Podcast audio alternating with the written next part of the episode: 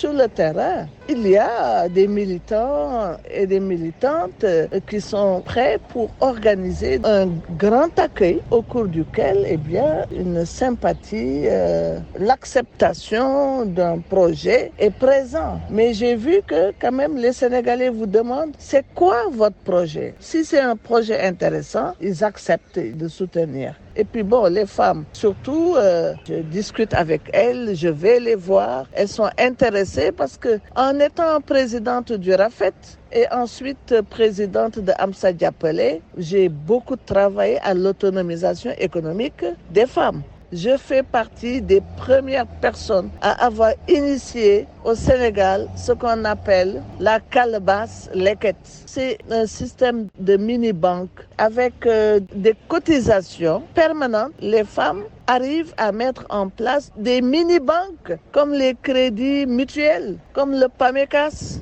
Le fruit, c'est de l'argent qu'elles se partagent pour mener des activités génératrices de revenus. Donc, elles sont intéressées. Vous avez joué un rôle primordial dans l'adoption de la loi sur la parité en politique au Sénégal. Qu'en est-il aujourd'hui et quelle est la portée de cette loi?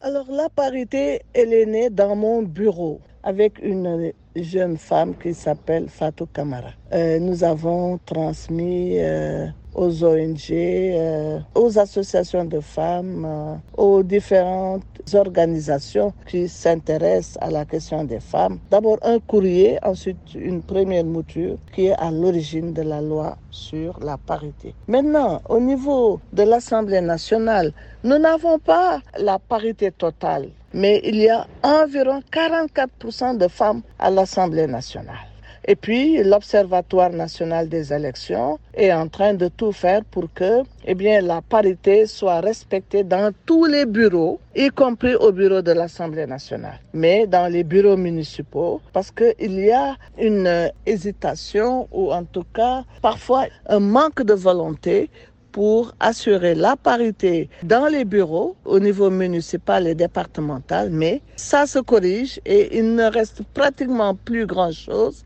puisque les cours d'appel elles-mêmes ont rappelé que les bureaux des conseillers municipaux et départementaux doivent être paritaires.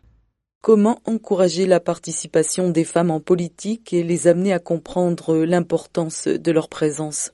Qu'elles ne participent pas au plus haut niveau de la prise de décision, c'est du gâchis pour la société. On a besoin que les femmes prennent leurs responsabilités et participent au plus haut niveau.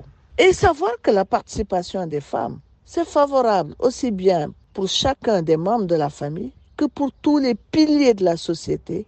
Et les femmes doivent savoir qu'il n'y a pas mieux qu'une femme pour connaître les problèmes des femmes et se battre pour les résoudre.